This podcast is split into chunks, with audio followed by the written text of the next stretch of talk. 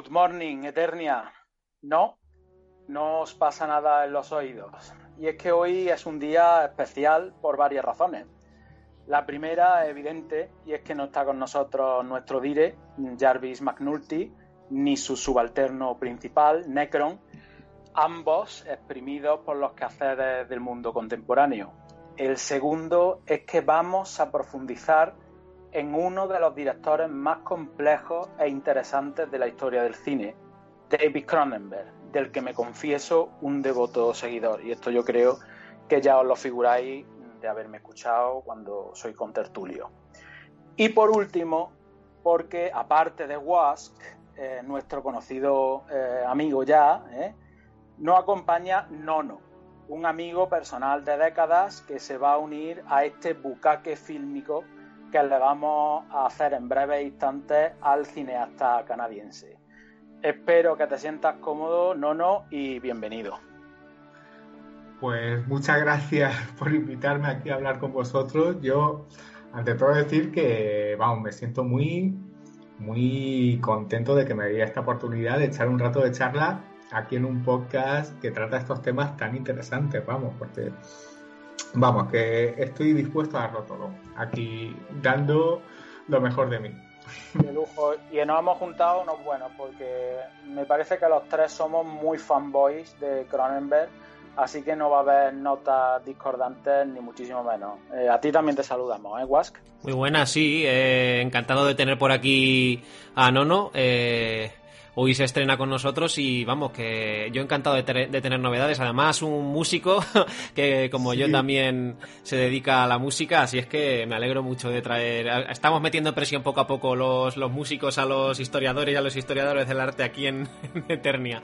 claro que... sí, claro que sí. Además, además de Howard Shore se podría hablar un poco, ¿eh? También, porque el tío está ahí con David Cronenberg a muerte. Menos una peli es una de las una de las asociaciones musicales de un músico y un director más férreas, yo creo, de la historia de, del cine. Sí, sí, yo he estado ahora leyendo y vamos, me, ha dejado impresionado, sí, sí, sí. Para los oyentes, mm, bueno, recordar que Howard Shore es muy conocido por ser el compositor de la banda sonora del Señor del Anillo, entre otras muchas. Bien, pero antes de entrar en materia, mm, ¿vale? Y siguiendo la estructura del programa, me gustaría romper el hielo empezando con una rondita de preguntas, ¿vale? ¿Eh? Eh, me contestáis lo que os dé la gana, sin tapujos, con la extensión que, queráis y quien quiera que levante la mano, ¿vale? Bien, la primera de las preguntas sería, ¿qué representa David Cronenberg para la ciencia ficción y el terror cinematográfico? Disparen. Abro la lata yo. Eh, vamos a ver qué representaría. voy a empezar un poco dando mi opinión personal sobre el director, si, me permites, porque para mí directamente es uno de los mejores directores vivos, posiblemente uno de los, no sé, cinco mejores directores eh, vivos en la actualidad. En parte es, yo creo que porque supo renovar el panorama del cine de ciencia ficción barra terror, porque en Cronenberg hay una línea muy difusa entre lo que es la ciencia ficción y el terror. Esa ciencia ficción perturbadora que tan de moda estaba en los años 50 y que se volvió a retomar otra vez en los años 70 y 80. Y Cronenberg fue uno de los puntales de, de, ese éxito, de, de, ese renovado cine de ciencia ficción barra terror, ¿no? Entonces, para mí es eso, uno de los de los grandes nombres, no solo de la, de la, historia del cine de ciencia ficción y de terror, sino en general de la, de la historia del cine, como digo, porque por eso quería empezar diciendo que era de mis directores preferidos.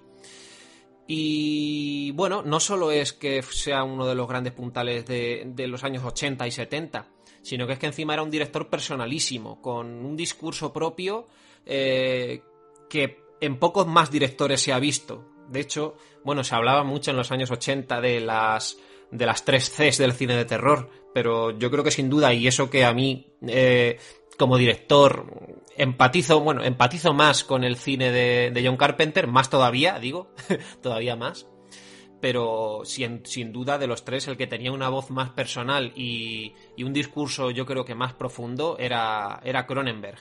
O sea que es que encima como, digamos, como personalidad, eh, como artista, con una necesidad de expresión eh, elevada, yo creo que, era de los máximos exponentes también. Así en general, ya no hablo del cine de ciencia ficción y de terror solamente. Así es que bueno, para mí, para mí es todo eso. Sí. Y, sí, de las tres me parece tal vez el, mejor director, y eso que yo soy un fanático de Carpenter y, lo sabéis de sobra, pero mm, como cine más elevado, más personal, que dice más cosas, porque al final John Carpenter es verdad que tenía mensajes, que, podía tener pues, una hermenéutica detrás, pero era más sencilla que la de David Cronenberg y yo creo que ahí todos estamos de acuerdo. Entonces, Nono, ¿qué opinas tú de, de Cronenberg y qué representa en el género? Bueno, a ver, ¿por dónde empiezo? Eh, yo de la manera en la que he llegado a Cronenberg en profundidad ha sido en estas tres semanas un poco preparándome el programa. Y entonces yo no he llegado de una manera, no he de una manera, o sea, diciendo voy a ver cine de terror, ¿no? sino que he llegado de una manera muy virgen en realidad.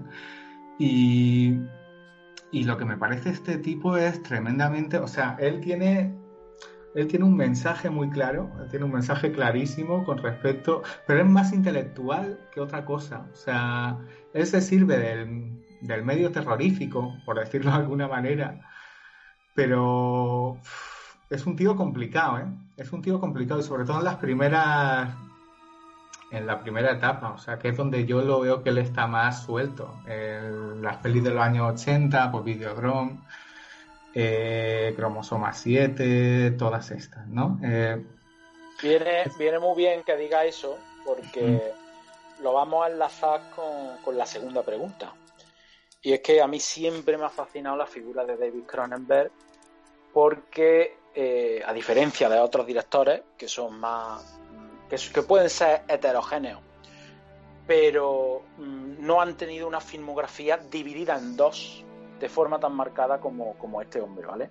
O sea, hay un Cronenberg en los años 70 y 80 con un tipo de cine serie B, eh, incluso en algunos casos podríamos hablar de serie Z con escáneres o vinieron de dentro de, y un Cronenberg estilizado cinematográficamente, sobre todo a partir del siglo XXI.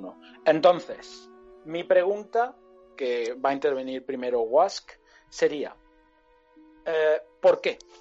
¿Por qué este cambio tan abrupto? Y eso que para mí, mm, a ojos aviesos, eh, eh, digamos, que permanece intacta la firma del director.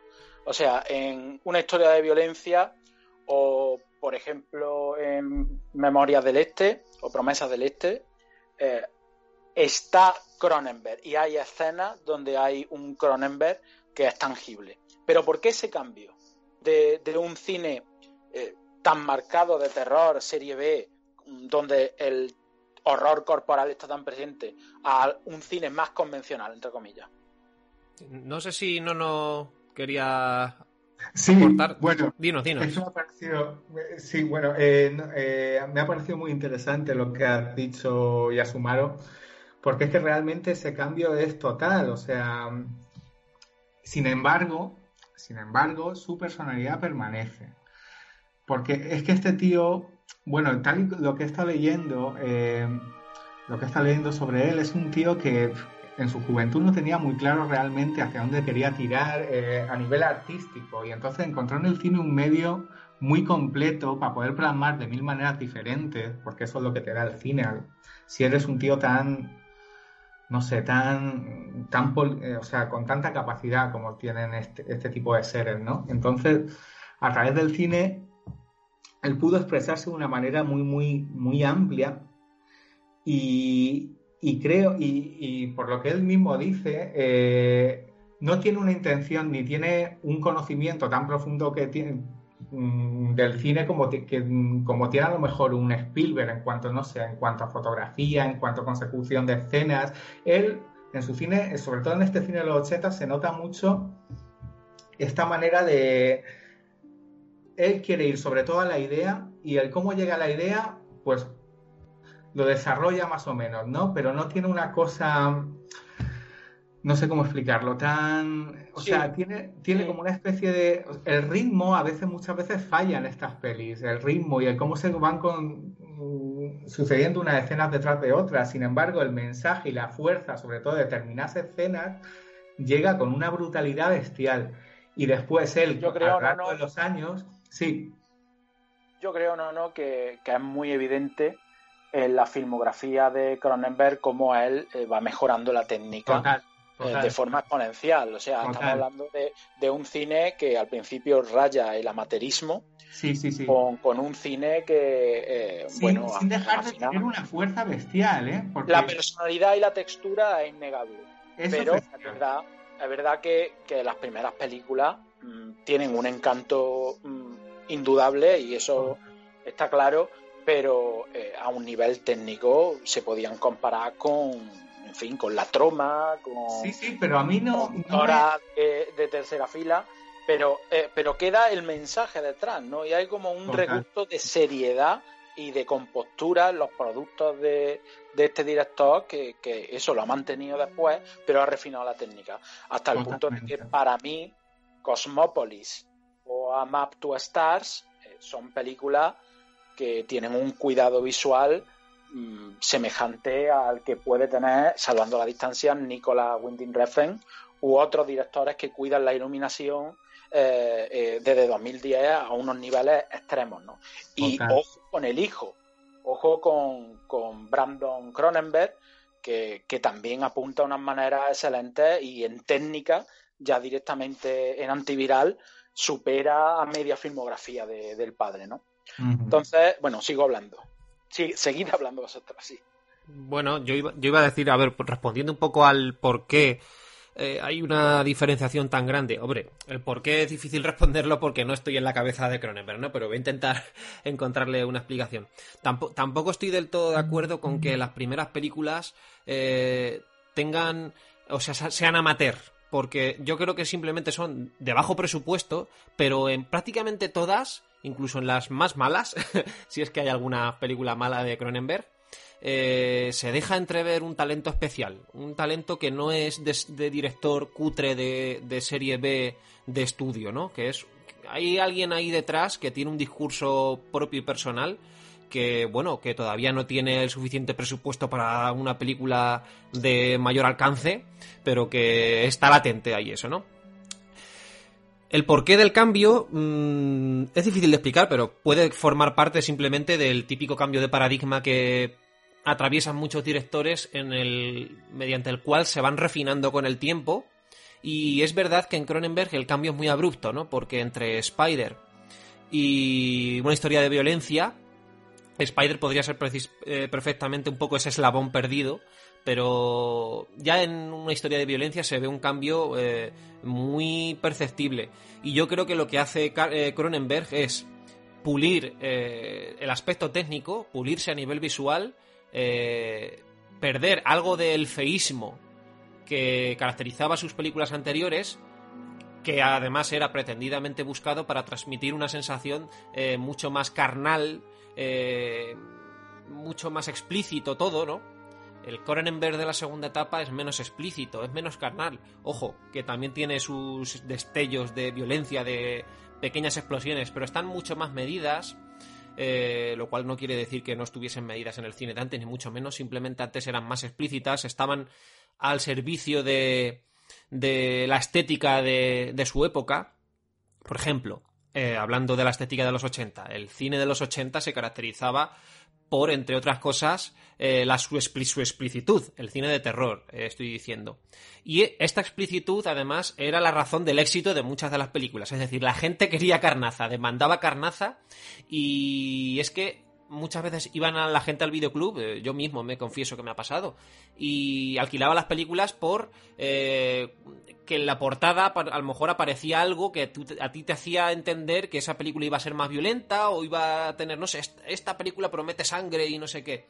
Hostias, pues tiene que ser interesante, ¿no? Y Cronenberg, por supuesto, participaba de, de las, de los requerimientos estéticos de su época. Ya en los 2000 yo creo que la cosa cambia. Su discurso está más soterrado, eh, más refinado, de, alguna forma y no, no, está tan al servicio de, de lo carnal. Por, por, decirlo de alguna forma. Esto no, no, termina de explicar el por qué es así, simplemente es un análisis, yo creo, pero el por qué eso no lo podría decir, el por qué cambia de, de paradigma en el, eh, pues eso, en el siglo XXI. Es muy difícil de explicar. Puede ir también con la inquietud del artista, con el paso de los años, con la necesidad de reciclarse, quizás se aburriera de, rodar un cine similar y quisiera probar otros horizontes. Mm, se dijo hace poco, leí por la red, que un guion de la primera etapa de David Cronenberg eh, se va a, amortizar en cine eh, dentro de dos o tres años con la participación de Viggo Mortensen. No, no, dice que, sea un mito. Que lo van a. No, parece que no es un mito. Parece que incluso que lo van a rodar este verano. Joder, pues o sea que la panacea. eso dicen. Además, además, tú fíjate que coge un elemento de su nuevo cine, como es Vigo Mortensen, eh, y rodaría un cine de terror mm, de, su primera etapa. Brutal, brutal. Pues eh, si no, no tiene nada más que apuntar, voy a ir con la última pregunta y eh, pasaríamos a hacer un repaso por tres películas que, hemos elegido, ¿vale? ¿Tienes algo más de que rubricar? Bueno, no, mucho más. Quizás decir que creo que quizás se debe un poco a eh, este cambio se debe a que básicamente tiene más técnica, él ha aprendido más y tiene más pasta en general para poder hacer otro tipo de cine sin embargo, creo que el espíritu está, o sea, eh, su espíritu y su personalidad, que esto es una cosa muy difícil en un artista. Tú, tú puedes, o sea, directores, un director, su función es como dirigir una orquesta en realidad, y tú puedes ser un director funcional y estar trabajando toda la vida en Hollywood. Pero lo de la personalidad es una cosa que tienen muy pocos y, y siempre creemos que el director tiene que ser autor y no tiene por qué. O sea, estas dos figuras rara vez se juntan y en el caso de Cronenberg se juntan. Eh, no sé si me explico lo que quiero decir. Sí, sí, sí. Pero... Hay directores que son, bueno, la palabra es muy fea, pero podríamos decirlo con muchas comillas, mercenarios. O sea, simplemente gente, gente contratada por un estudio porque dicen, quiero que este tío me narre esta historia, pero la historia es de estudio. Podríamos citar ahí a la mayoría de directores. sí, sí, sí. lo hacen muy bien. Sí, sí. Ahí hay mil directores, pero claro, Cronenberg no es eso por supuesto. Exacto. Es... Y esto que ha dicho Nono también me viene muy bien, tío. Parece que lo está haciendo aposta, te está haciendo de puta madre. espíritu, espíritu y personalidad. Sí, Porque tú mm, prácticamente lo has respondido, pero la última de las preguntas que yo quería hacer es: ¿David Cronenberg es un género en sí mismo?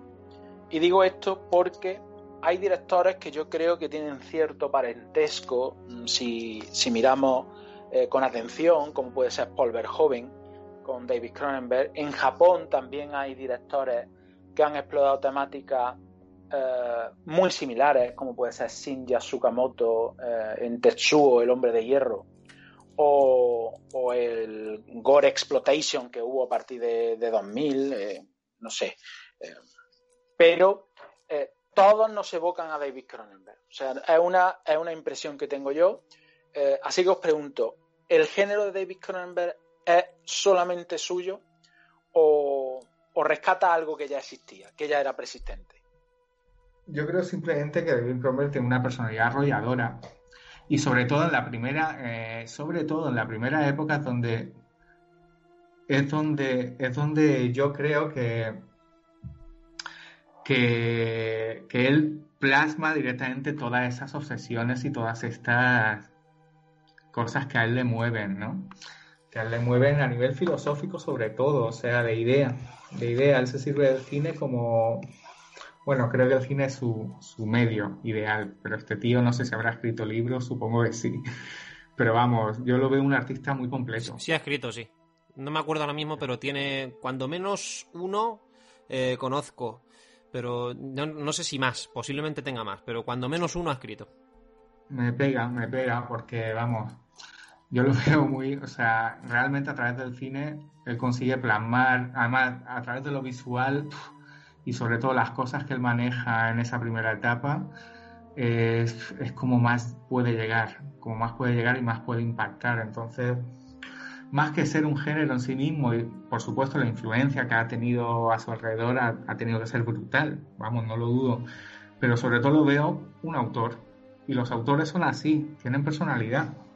O sea, eso es una cosa del artista pleno, ¿no? Del artista pleno tiene total personalidad. Igual que a un chelista determinado, un pianista determinado, lo puedes reconocer tocando la misma obra.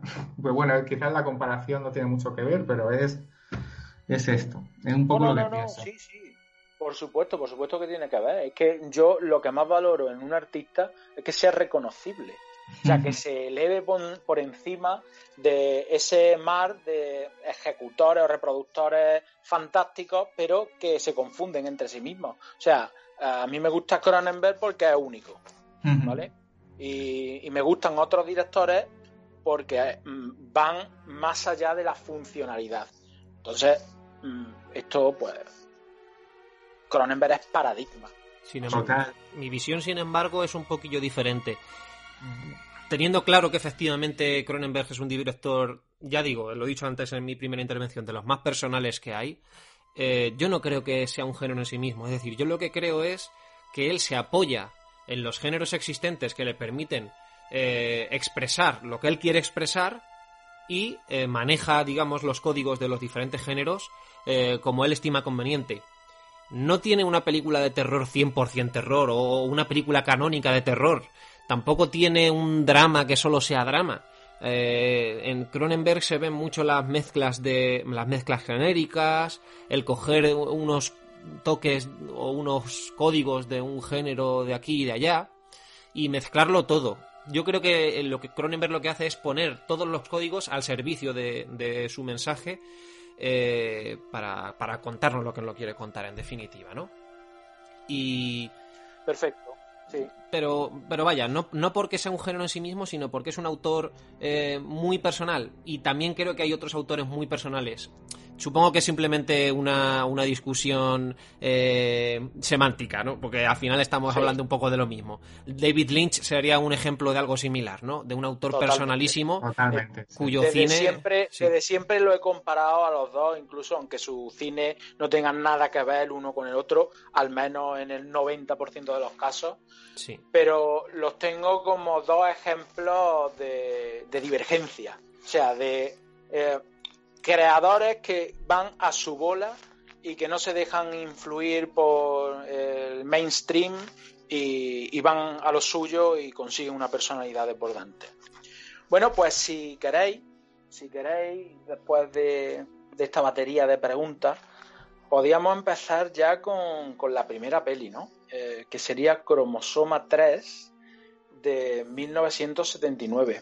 Así que, Wask, si te apetece meterle mano y hacer una especie de abstract y después Vale. debatimos sobre la peli, ¿de acuerdo? Vale, a ver, antes que nada decir, no sé si lo has referido antes, pero si no lo, lo subrayo yo. Hemos elegido para hablar, digamos, de, de Cronenberg tres películas un poco para que vengan a representar eh, toda su filmografía.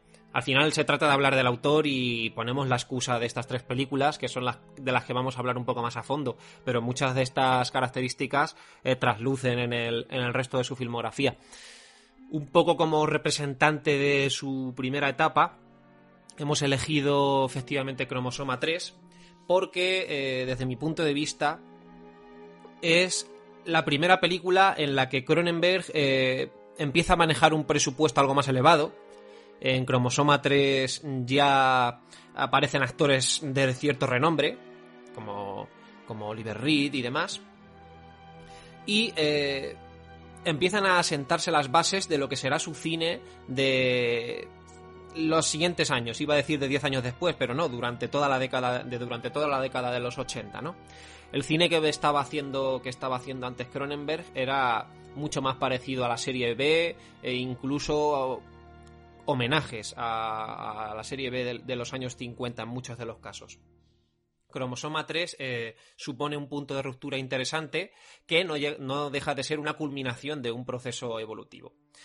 Bien, en Cromosoma 3, eh, bueno, voy a contar un poquito la trama, no voy a desvelar el final ni voy a hacer mucho spoiler, simplemente voy a intentar hacer un, pequeño resumen. La historia que nos narra es la de una especie de, psicólogo que está eh, tratando a una mujer que de alguna forma podría ser la protagonista, esto también podríamos discutirlo ahora si queréis, quién es el protagonista realmente de la, de la película que está tratando a una mujer que está ingresada en su centro psicológico. En este centro eh, psicológico o psiquiátrico, podríamos decir, eh, hay un cierto número de internos que están sometidos a una terapia experimental que, de la que este psicólogo o psiquiatra es, digamos, el máximo impulsor o el máximo exponente. Esta mujer eh, tiene muchos traumas relacionados con su infancia, porque su padre le pegaba, su madre lo consentía, y estos traumas parece que los está de alguna forma proyectando en su hija pequeña. Su hija pequeña está al cargo de, a cargo de su padre y eh, uno de los días en los que esta niña tiene una visita para ir a ver a, su madre al centro en el que está internada, vuelve con moratones, con golpes por todo el cuerpo y su padre, eh, digamos que la película narra los intentos de su padre por descubrir qué es lo que está pasando ahí. Pronto empezarán a ocurrir eh, cosas que no se pueden explicar fácilmente. Hay una serie de asesinatos producidos por una especie de criatura del tamaño de un niño, que al principio no se ven muy bien, pero luego ya se van, van tomando forma, entre comillas. Tampoco es un efecto especial acojonante todavía. Pero, pero ya empiezan a estar ahí, digamos, los, entre comillas, monstruitos, ¿no? Del cine de, del cine de Cronenberg. Y bueno, no quiero desvelar cómo termina la trama por si todavía hay gente que no la ha visto. Pero, pero bueno, se, trata de un poco de indagar de dónde vienen estas criaturas que están asesinando a gente. Esta gente está toda relacionada con el entorno de, la familia de la mujer que está ingresada. y sobre todo el padre como elemento investigador, digamos hay una especie de tensión eh, triangular entre el personaje del, médico, eh, entre el de la mujer y entre el del, marido. Así es que bueno, esto sería un poquito el resumen. No sé si prefieres, Yasumaro, que haga ya un poco aporte mi opinión o por refrescar un poco ya os doy paso, mejor. bueno, antes, antes si quieres de, tu opinión, bueno, voy a hacer aquí un, leve repasillo de, la peli porque eh, a mí me parece de las más sorprendentes dentro de la filmografía de, Cronenberg, eh, precisamente porque forma parte de esa primerísima etapa donde la técnica no era tan importante como mm, lo visual, como la fuerza de, algunas de sus imágenes y las ideas que, tenía. Y esto se reafirma en el último tercio de, la peli, que no lo vamos a desvelar, pero es sorprendente. A mí me parece que es muy notable. Tal vez puede considerarse una de las cinco mejores películas del director, y eso sería mucho decir, ¿eh? Eh, en, tanto en cuanto estamos hablando de, un tío con una filmografía extraordinaria. Tiene un, cast que empieza a ser interesante, es verdad que en películas eh, anteriores teníamos Michael Ironside y algunos famosillo, entre comillas, siempre eh, dentro de un círculo específico mm, y, todavía empezando. Pero aquí sí teníamos a Oliver Reed, que era, eh, tenía ya mucho recorrido en el Hollywood de, la época, y a Hard Hindel, que a mí siempre me, ha recordado a, al enano de, Juego de, Toro, de Tronos, a Tyrion Lannister, pero, pero en alto. A mí la, peli me, encanta y me gusta mucho que, se haya traído, porque además yo creo que trae a colación algunas de las inquietudes principales del director, como puede ser la enfermedad. O sea, eh, el, apéndice enfermizo del cuerpo, una inquietud que, que este hombre ha tenido siempre porque convivió con la enfermedad cuando era niño y al mismo tiempo el tío hace un homenaje al cine de terror de los años 50, lindando con la ciencia ficción porque la huella del pueblo de los malditos está presente aquí. Así que es una, una peli bastante interesante y, si quieres pues puedes seguir haciendo un repaso y después le damos eh, la oportunidad no, no de decir qué opina, ¿vale? Vale. Mm, fíjate, yo más que encontrarle hilazón con... Bueno, sí, también, en realidad, con el pueblo de los malditos, yo lo que pensé en determinada escena, que no vamos a desvelar, pero hay una escena que es muy similar a, a Los pájaros de Hitchcock. En ese sentido, a mí me parece muy Hitchcockiana, efectivamente. Y aquí también me gustaría remarcar eh, la labor de Howard Shore, que Howard Shore es el músico encargado de prácticamente todas las partituras de, del cine de Cronenberg. lo comentábamos antes fuera de micro, posiblemente una de las asociaciones músico-director más férreas eh, a lo largo de la historia de todo el cine, yo, yo, yo diría. Y aquí, que todavía Howard no había compuesto, digamos, sus grandes tótems, todo el mundo lo recuerda por sus oscarizadas partituras en, a principios del siglo XXI, pero aquí ya encuentra, digamos, una voz propia. Ahora bien, y por esto lo quería hilar con, el, con lo del tema de Hitchcock, está claramente eh, basando eh, su expresión eh, en la tradición musical que, que yo llamo germaniana, es decir, se basa prácticamente en muchos de los clichés eh, que ya había explorado eh, Bernard Herrmann en las partituras tanto para los pájaros como para psicosis. Baste como ejemplo cómo decide instrumentar bueno, cómo decide orquestar en general, porque su orquesta se basa prácticamente o casi exclusivamente en las cuerdas. En las cuerdas, además, ejecutando eh, con, especial violencia. Esto ya nos podrá decir luego el nono cuando, cuando le toque. cuando le toque exponer. Pero. Eh, fijaos cómo musica el primero de los asesinatos, ¿no? Veréis unos paralelismos clarísimos con, Psicosis y como Bernard Herrmann lo, hacía en aquella película. Así es que eh, Howard que yo creo que se, digamos que recoge toda esa herencia germaniana y empieza aquí a encontrar una voz propia. Yo creo que todavía eh, está por desarrollarse muchísimo más y en la mosca luego haré, podré hacer algún otro apunte al respecto. Y en cuanto a la película, efectivamente, a mí me parece su primer gran puntal, el primer gran puntal del cine de, de Cronenberg. Yo no sé si diría de las cinco mejores, porque es verdad que tiene tantas películas buenas y que me gustan mucho, e incluso muchas que creo que cuando las vuelva a revisar, porque tiene demasiadas, no demasiadas, tiene muchas, eh, me pueden gustar incluso más que cuando las vi por primera vez. Es decir, no sé, es difícil hacer aquí un ranking en, David Cronenberg porque me gustan mucho muchas de sus películas. Luego aparte me resulta muy interesante toda esta dialéctica en torno a, las obsesiones eh, maternales, eh, digamos, la exploración del trauma, que yo creo que es precisamente el elemento central de la película, y cómo eso hace que de alguna forma eh, se modifique, digamos, el, universo externo. Eh, básicamente lo que, de lo que nos está hablando David Cronenberg en esta película es del poder del subconsciente, ¿no?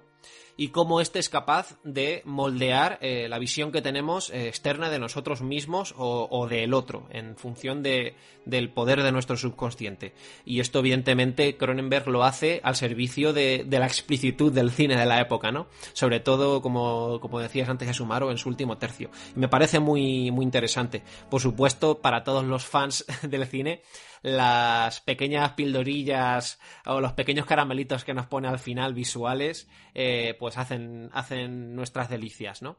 Sobre todo en una famosa escena ya con, en la última de las reuniones entre el marido y, la mujer protagonista. Así es que a mí me... Espectacular. sí, sí.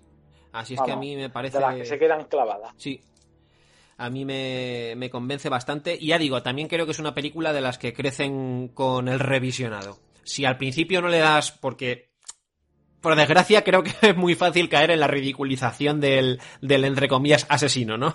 Porque es verdad que todavía tiene pocos recursos, yo creo, para montar aquí Cronenberg, eh, digamos, un aparato visual eh, tremendo. No llega a, a la perfección que yo creo que ya alcanzará con, con, la mosca, ni mucho menos.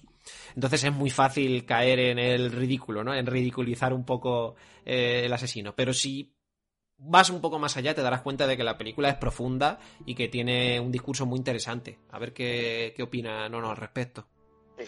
Recordemos que esta película eh, tiene un millón y medio de dólares de presupuesto, ¿eh? que para incluso los cánones de la época era muy poco. Así que, no, no, eh, adelante. Sí, sí, sí, no sabía que tenía ese presupuesto, la verdad. dato interesante, ¿eh? Poquito, poquito. Una peli es muy cara, en general. No sé entonces lo que sería, pero una peli en general es carísimo.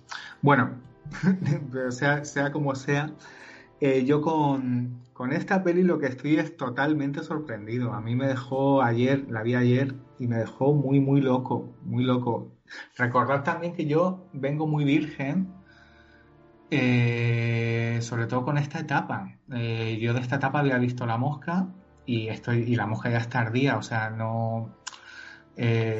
donde está el meollo es en todas estas, de, a partir de cromosoma 7, que es cuando ya, desde mi punto de vista, se muestra. Él ya muestra, muestra sus inquietudes internas, ¿no? Y, y bueno, si yo tuviera que definir un poco lo que me transmitió la peli, es el tema, si tuviera que resumirlo, es la somatización.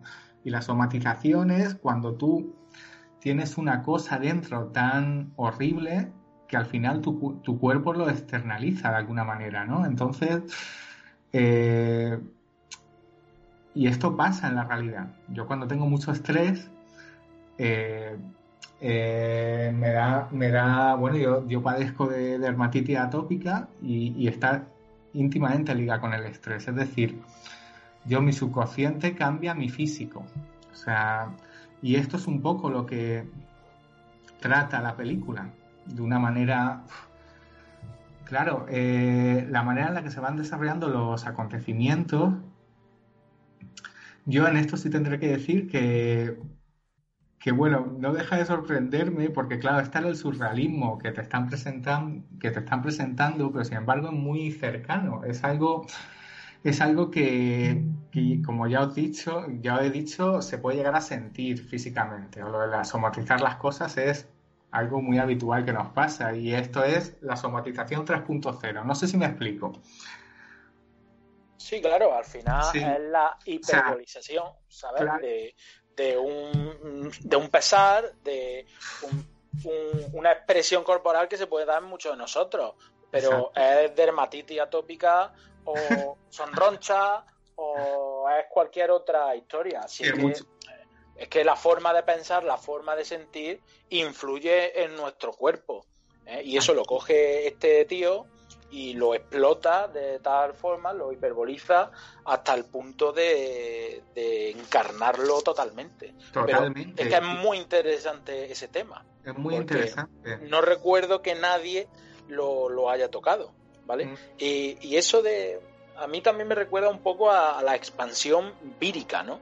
O sea, a, mi odio, al mal que tengo, al sufrimiento que yo tengo, que al final se va extendiendo más allá de mí eh, porque es irracional y porque es eh, enorme. Y esto también es algo que se verá en el, en el cine japonés con, con, The Ring, el círculo, ¿no? que es un círculo de expansión. Esto también puede ser un círculo. Bueno, y, en el, y, en el cine de Brandon Cronenberg, es decir, antiviral va de eso, justo. Y, Exactamente. Y bueno, en general es que es una constante en el cine de Cronenberg. Cómo, digamos, eh, el subconsciente eh, nos cambia de, hacia afuera, ¿no? Eh, como tú dices, de algo expansivo, como un círculo que se expande hacia, hacia afuera, ¿no? Y eso, eso, es una constante. Lo que, lo que he dicho, no, no de la somatización, no es, no es ninguna tontería. De hecho, me gustaría preguntaros ¿Cómo interpretáis vosotros justo la escena de arranque, que me parece muy buena, porque al principio no sabes qué demonios estás viendo? La película empieza con un diálogo entre, entre este psiquiatra y uno de sus pacientes, pero tú al principio no sabes nada. Tú ves a dos tíos, uno de ellos le está diciendo que es su madre, y, no entiendes qué pasa ahí. Ya después de uno o dos minutos, la cámara ya empieza a salir de la, digamos, del primer plano de, de, estos dos, de estos dos personajes y ya te muestra que están, digamos, en una especie de escenario en el que hay varias personas observándoles. Pero a donde yo quería ir es al punto en el cual uno de ellos, el paciente, en determinado momento de repente desarrolla una especie de ronchas por todo el cuerpo, ¿no? Que sería algo parecido a lo que nos decía no, del, de, la dermatitis, ¿no? ¿Cómo interpretáis eso? No sé si es porque llega un punto como de explosión interna en el cual esa explosión interna se manifiesta también fuera, o no lo sé cómo lo podéis interpretar.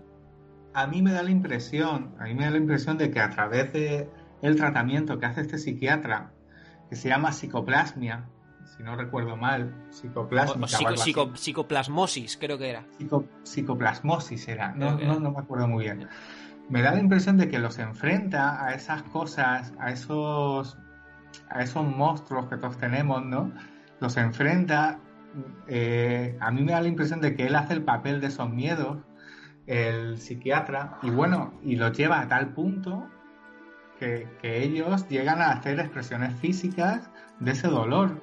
Porque, porque, ese, porque ese dolor eh, se está purgando y presuntamente sale hacia afuera eh, en forma de esas manifestaciones eh, en la piel, etcétera. O sea, supuestamente es algo positivo.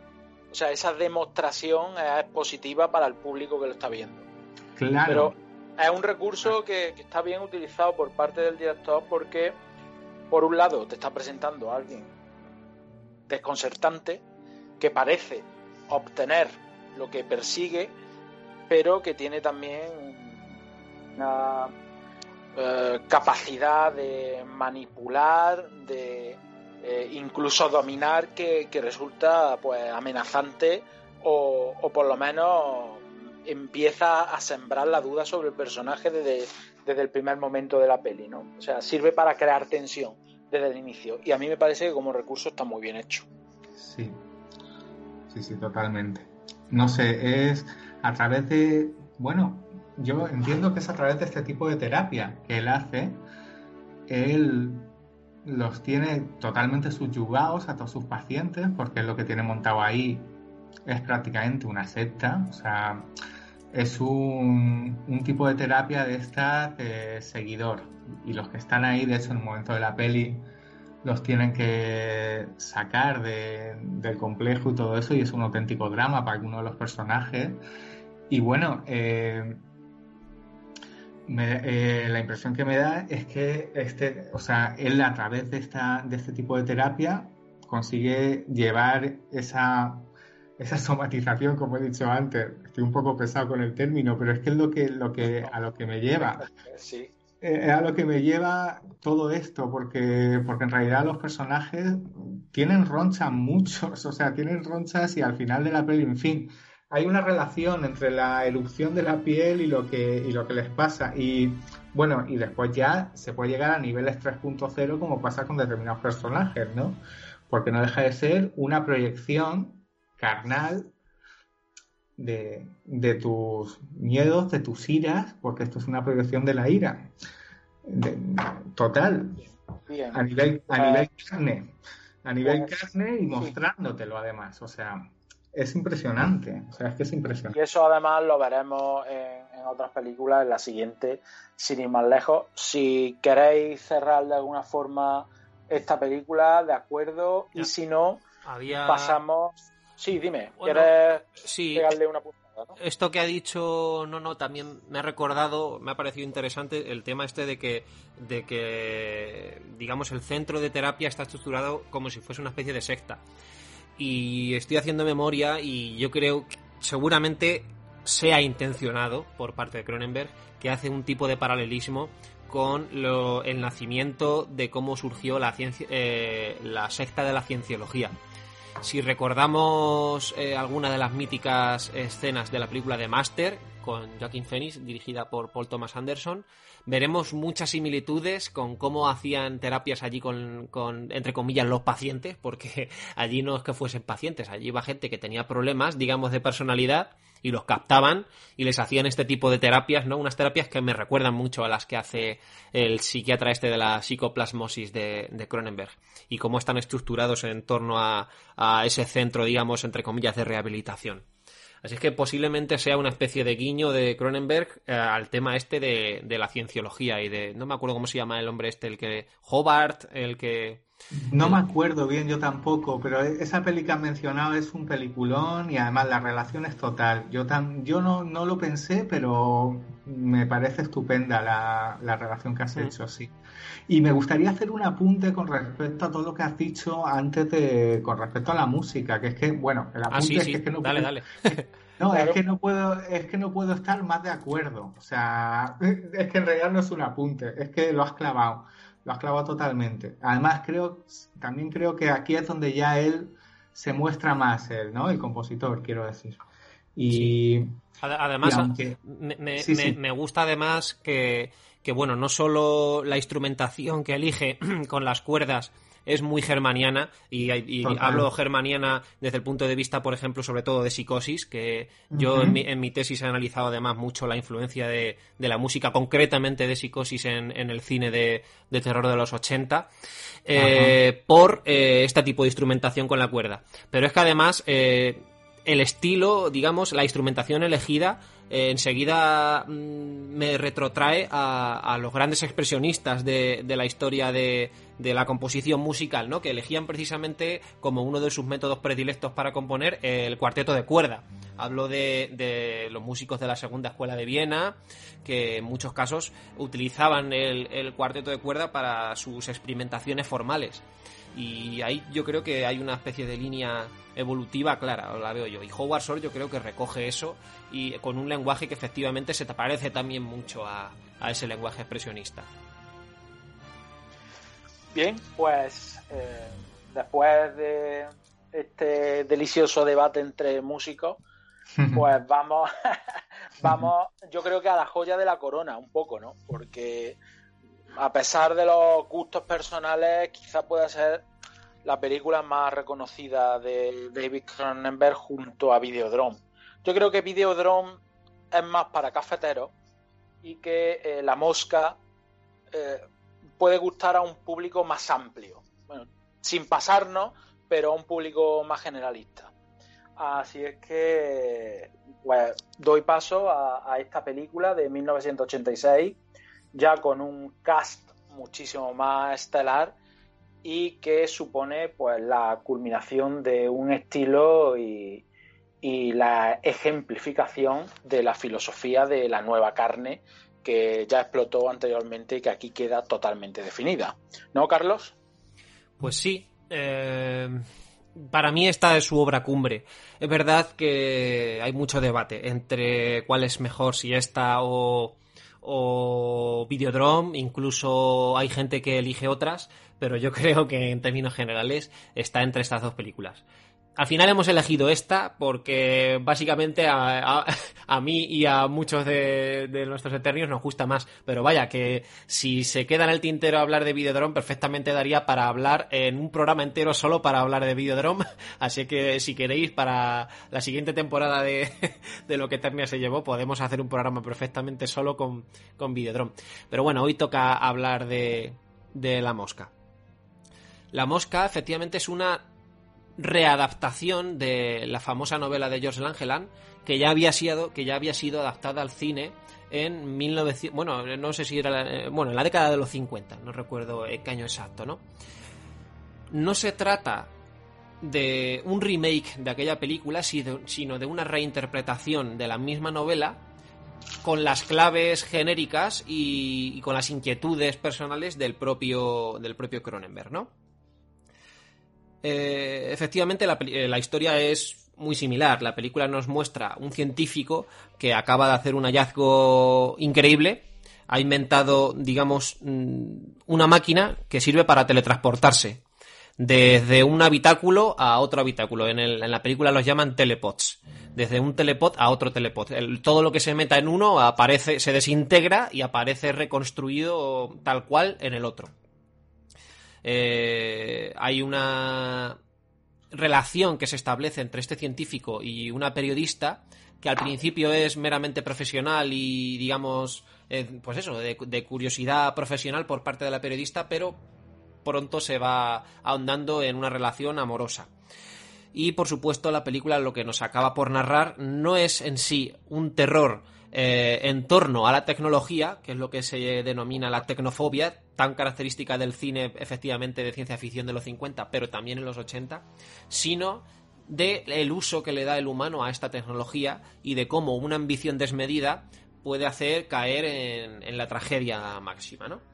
digamos que esto es un poco el tema central de, la película, amén de, de, todo este asunto de la desintegración del cuerpo eh, que es tan característico de Cronenberg. Es decir, cuando hay un trauma o una tragedia, suele ir acompañado de una deformación del propio cuerpo, que es un poco lo que, en lo que viene a redundar esta teoría de, de la nueva carne, ¿no?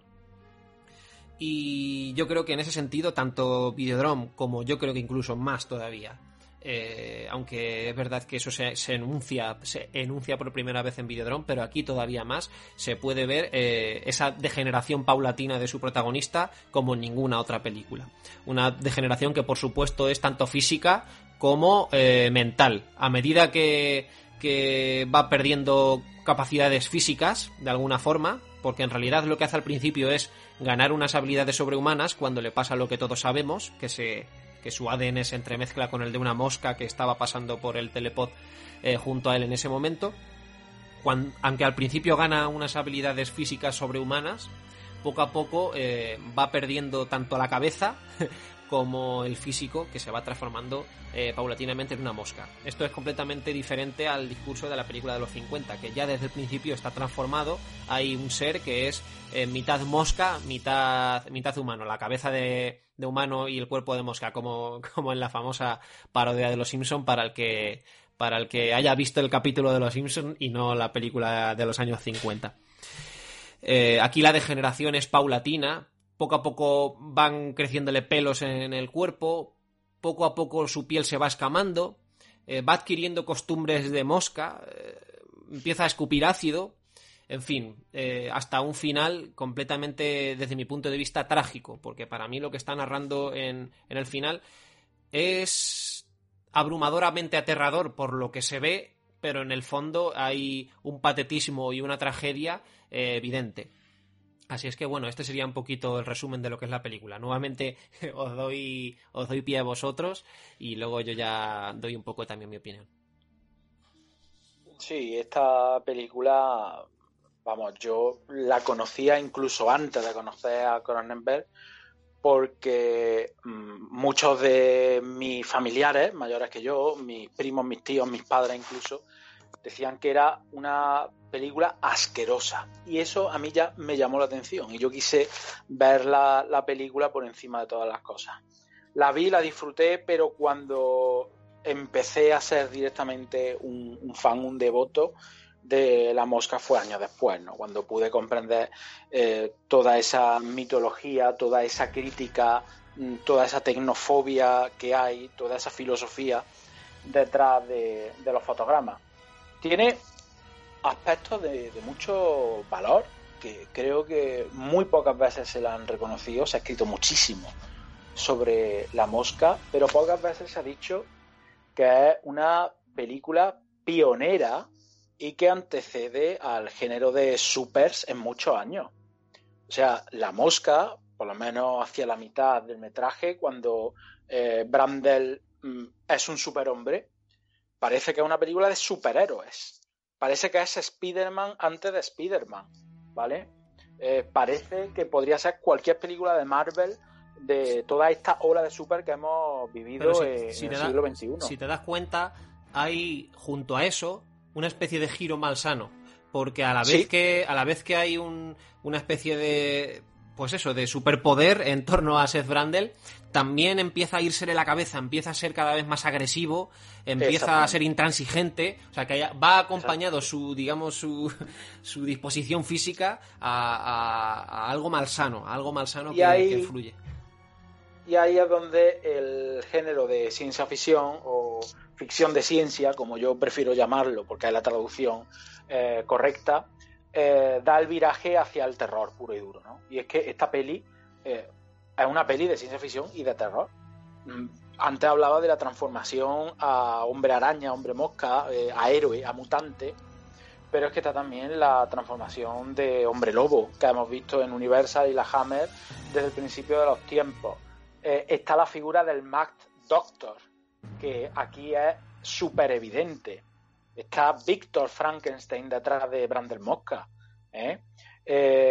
hay un componente incluso gótico en, la película, porque es que el garito, o sea, el, taller, la sala de experimentación del tío este la tiene como en una especie de edificio enorme, apartado de todo, parece un castillo.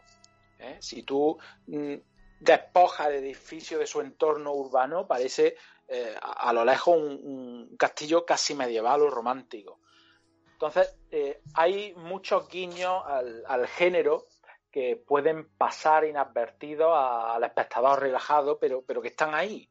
Y eso, y eso tiene su importancia. Después el tema de, la expansión que hemos visto antes en cromosoma, eh, de la virulencia, también está presente en, La Mosca. Hay una escena que la cortaron del metraje original, que no sé si los espectadores, si los oyentes la, habrán visto, ni siquiera si vosotros la habéis visto, que es como una especie de ensoñación de Brandon Mosca en la que eh, empieza a sufrir una mutación acelerada y eh, le sale del costado una pata de mosca y él mismo se la extirpa.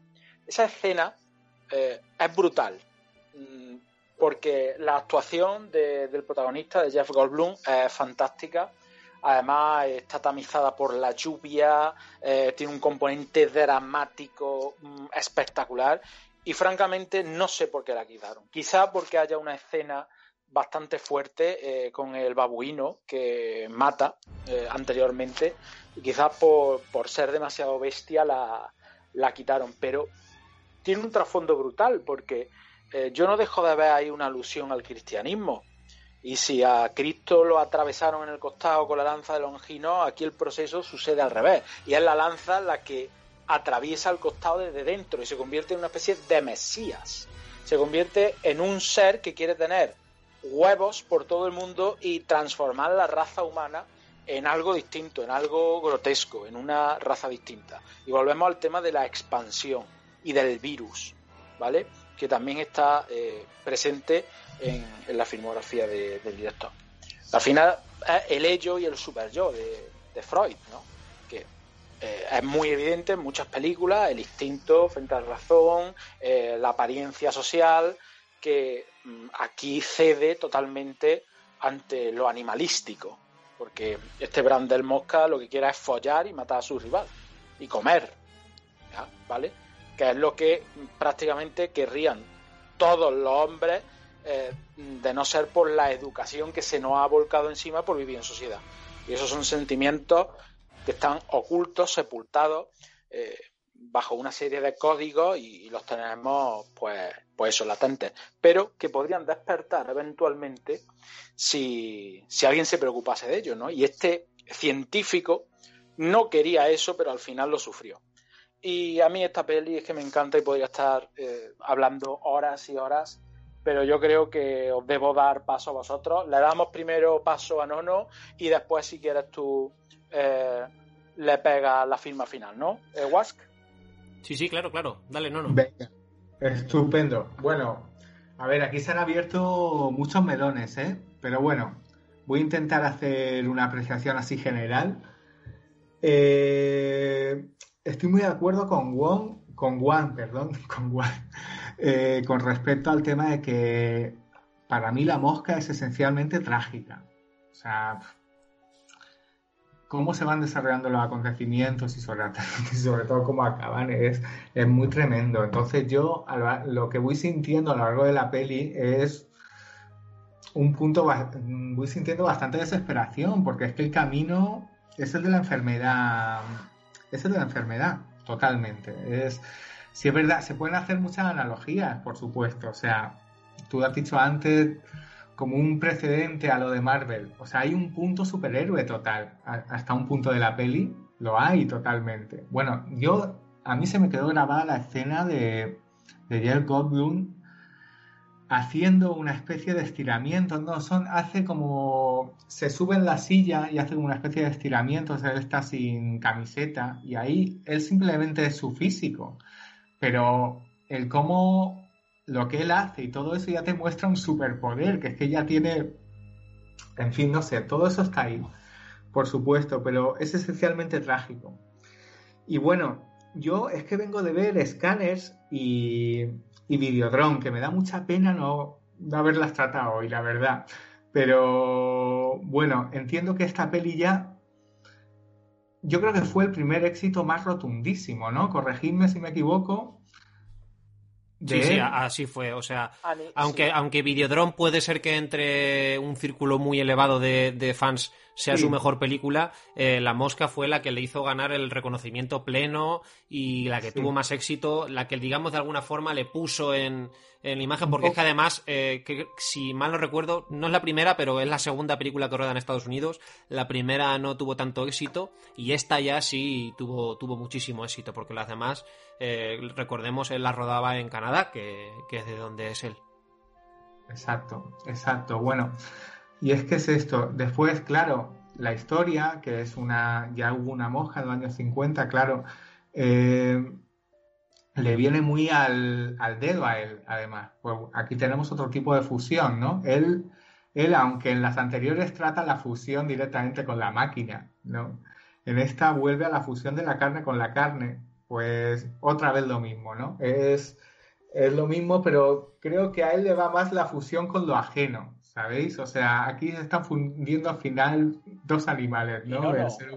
La carne con la carne y la carne con la máquina y el acero, porque la escena final es un engendro de, músculo, piel y cables, que, es una metáfora muy elocuente de lo que está criticando el director. Sí, sí, sí, es verdad. No, me no recordaba. ¿Ves? Justo esta peli la, la, vi hace una semana y pico y la tenía menos fresca.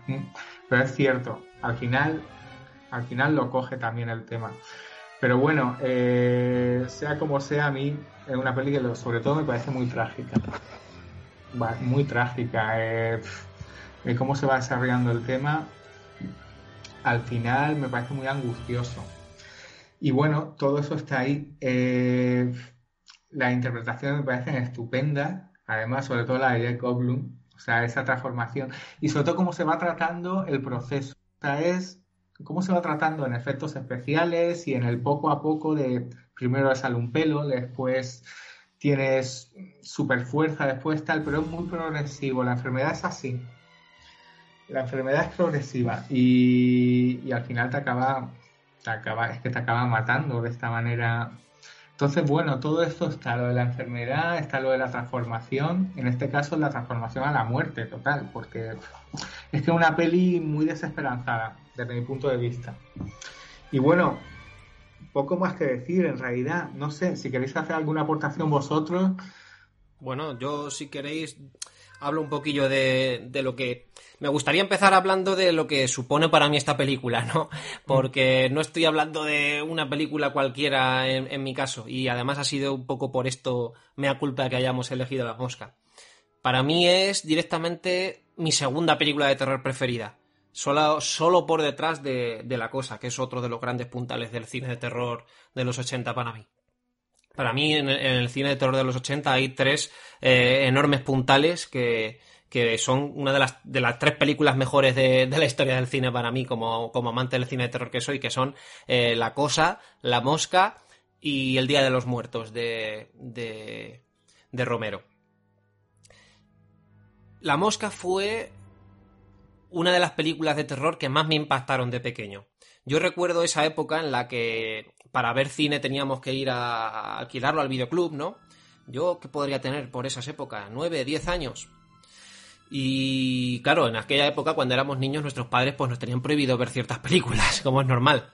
Y yo ya le tenía echado el ojo a algunas películas que, aunque solo sea por este, por esto que decía antes en una de de las primeras intervenciones de lo de las carátulas y tal que me resultaban atractivas.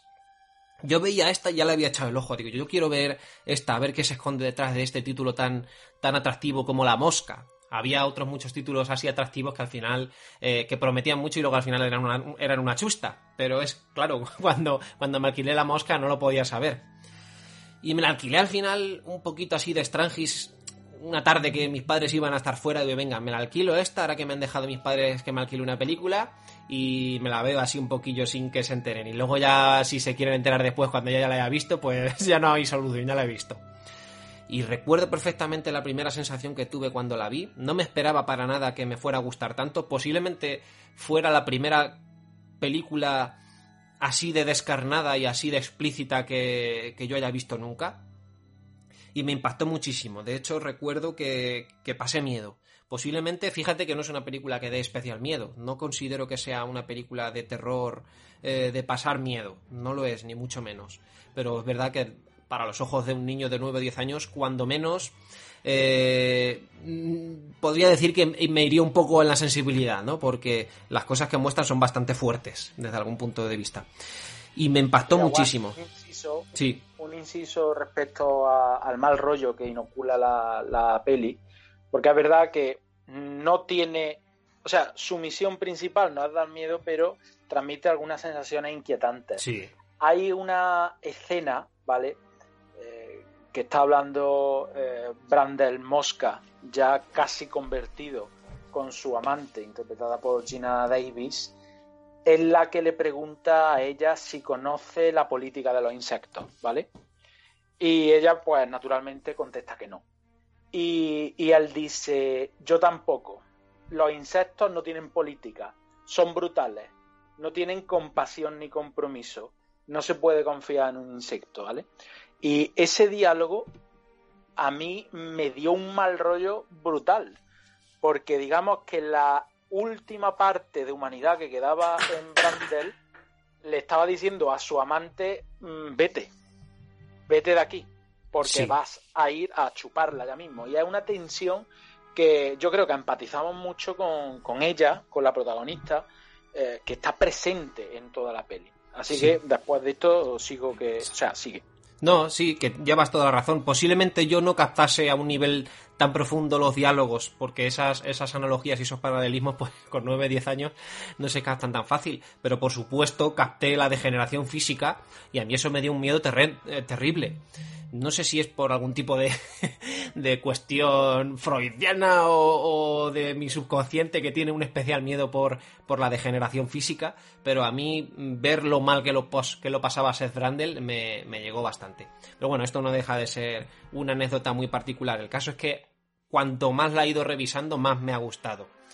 Y, y efectivamente, es para mí una película completísima en lo de que también tiene toques de gótico, no te creas que está tan mal tirado, porque es que encima, como muchos de estos cuentos góticos, mm, efectivamente la película tampoco es que sea el paradigma de, lo gótico, pero tiene algún que otro toque más, y yo destacaría eh, su articulación como relato moral, que no deja de ser en, última instancia la película.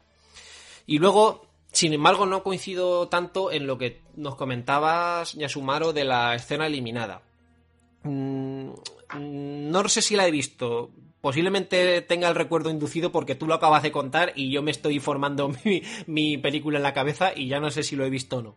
Pero tal y como lo describes y hilándolo con ese discurso mesiánico que, nos decías, puedo entender por qué la eliminaron de la película. Y es que no creo que sea precisamente eh, intención de Cronenberg eh, aupar a su, a su protagonista como un mesías, sino más bien todo lo contrario. Su protagonista Estoy de acuerdo. es un ser patético que tiene un final melodramático horrible. Y claro, no se puede erigir en ningún momento sus características sobrehumanas están muy apuntadas al principio de la película y siempre van acompañadas de, de, un cambio, eh, como decíamos antes, mal rollero, ¿no? Que él, empieza, él, empieza, a, ser arisco con la chica cuando no le, cuando no le da, la razón se enfada, eh, no puede controlar sus impulsos, se enfada y se va a un bar y mata a uno, bueno, no lo mata, pero, pero casi, y se lleva a la chica así totalmente irreflexivo. Todo eso, por supuesto, yo creo que va en contra de, de, aupar a su protagonista como icono, sino como todo lo contrario. Por eso también creo que además la película se, articula como un discurso moral. Pero está muy bien tirado mm, formalmente, ¿no? Y, y a mí eso me encanta. Luego lo que decíais del reparto, efectivamente, a mí me encanta eh, Jeff Goldblum. Precisamente desde que le vi en, La Mosca en, ese primer visionado de, de, niño, lo tengo encumbradísimo. Ya no recuerdo si vi antes La Mosca o Parque Jurásico. Posiblemente vi antes Parque Jurásico. Pero fijaos que, que dos pedazos de referentes para un niño para tener encumbrado a Jeff Goldblum. Que además, posiblemente también sea una especie de acierto del casting elegir a Jeff Goldblum, que, que no sé si os pasa a vosotros, pero tiene cierto aspecto mosquil ya de por sí que pega perfectamente. ¿Te puedes creer que, ese tío es una mosca de verdad? Sí, sí, sí. Sí, además al principio parece el típico nerd pardo de choto en clase cuando era chico y después acojona, ¿eh? Cuando se pone ahí a lucirse haciendo flexiones y nada. Digo, mamá, este tío me pega una hostia y me viste de torero, ¿sabes? o sea que, pasa sí. Tiene un físico muy particular que le beneficia a la peli, eso está clarísimo. Totalmente, totalmente. Pasa el tirón del nerd a, al prodigio físico, además totalmente. No sé, es, una película muy, muy interesante. Totalmente, yo la veía también en el videoclub, ahí en las, puesta en las estanterías, y era la típica peli que, atraía mucho con, los 9, 10 años. Yo no la vi entonces, yo la vi eh, hace pocos años eh, y la he vuelto a revisualizar hace dos semanas. Y bueno, vuelvo a decir que a mí lo que, no sé por qué, lo que me dio mucha tristeza la peli, si es verdad, tiene momentos muy inquietantes, o sea, tiene momentos muy inquietantes. Hay, cuando va a asesinar, bueno, hay un momento en el que va a asesinar a... Se, eh, y entra y entra por una ventana y, salta después también. Bueno, es que no sé, tiene, tiene momentos muy inquietantes y, y por ese lado, por el lado del terror, eh, está claramente, pero sobre todo está al lado del, está al lado de la enfermedad. O sea, a mí lo que me transmite es enfermedad, la peli. Y degeneración. La, la degeneración física de Seth Brandel está tratada como una auténtica enfermedad. O sea, Seth Brandel es, un, es, un, ser enfermo que está perdiendo facultades por culpa de su enfermedad. Eso está, está retratado así, yo creo. Exacto. yo, yo, creo que la, la, principal, y por eso le va tan bien esta historia a David Cronenberg, porque esto lo está él manejando en, en todo lo de antes lo está manejando ya. Bueno, en, la, en, cromosoma 7 lo maneja directamente. Es la enfermedad, es la enfermedad mental, pero la enfermedad mental produce monstruos totales, produce monstruos en el mundo exterior. Eh, ya sea porque estoy loco y mato a alguien, o ya sea porque me transformo directamente físicamente, que es como hay que mostrarlo visualmente, ¿no? Pero hay otro miedo a la deformación que es muchísimo más sutil y que quizás pase desapercibido, pero que quizás sea el más cercano que podemos sentir nosotros. Y es el miedo que tenía ella a tener un hijo deforme, a tener un mutante. Yo. Eso, se explora, eso se explora la segunda, ¿no? Sí. No, no, no, no, no. Bueno, pero ella está constantemente teniendo pesadillas eh, porque teme que la haya fecundado y tenga una especie de híbrido como de facto iba a suceder, porque estaba embarazada. Y ella tenía ese miedo hasta el punto de que se iba a practicar un aborto por la noche. Y ese desasosiego, ese miedo, eh, lo puede llegar a tener cualquier padre o madre potencial. Yo creo que es algo atávico. El hecho de que salga algo que no está bien construido y que arruine nuestra vida. Sobre todo, sobre todo es un terror femenino, entiendo, porque, porque al ser ella, digamos, o sea, la escena de la pesadilla, que por cierto, el médico que sale, el ginecólogo, es el propio David Cronenberg, la escena de la pesadilla, eh, a mí me, me, posiblemente sea de lo que más mal rollo me da de toda la película. Fíjate, más que el final, que el final, a mí lo que me transmite casi más es pena pero esa escena a mí me transmite un miedo, pues como tú dices, un miedo atávico que posiblemente a una mujer todavía se le, se le podría ver más acrecentado, porque al fin y al cabo se trata de, entre comillas, expulsar de tu propio cuerpo un engendro, ¿no? Y sí, sí, es un, es un miedo horrible desde mi punto de vista. Ojo al final de la peli, porque tenemos el meme de Kill Me Please 30 años antes de que existiera, ¿eh? O sea, el bichejo poniéndose la escopeta ahí diciendo kill me please, quítame de en medio que soy una puta mierda y estoy sufriendo. A mí eso es que me, me pone los pelos de punta, cuando ya solo de pensarlo, o sea, es para mí eh, un final redondísimo y ya digo, de pena, o sea, es que es completamente penoso. Sí.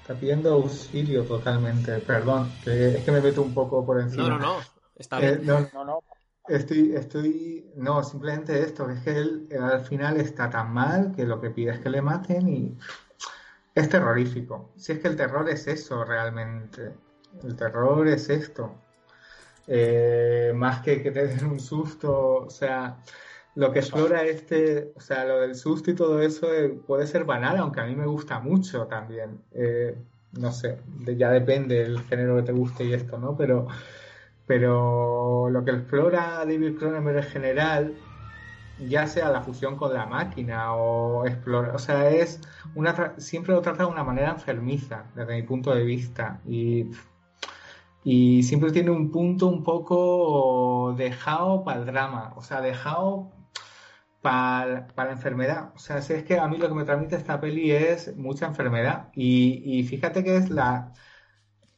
Mmm, estaba pensando ahora que es, ya es la peli que tiene más éxito así general y, y bueno, que estaba y que está la ha visto todo el mundo esta, ¿no? Las anteriores quizás no tanto. Sí, está el, pero bueno, la, esencia, la, ha visto tu padre y, mi prima, sí. Sí, sí, eh, son películas muy mentadas y que están muy reconocidas, pero que pero que no son tan, pero bueno, da igual, la historia le venía totalmente al dedo y él puede plasmar absolutamente todas estas cosas que él tiene dentro. Y le sirve perfectamente la historia. Es una historia que ya estaba explorada en los años 50 y que, vamos, ya se hizo peli y, era conocida, es una historia de ciencia ficción conocida. Y, él bueno, es capaz de coger esa historia y, darle una personalidad absoluta es que, le parece de un mérito sin límites.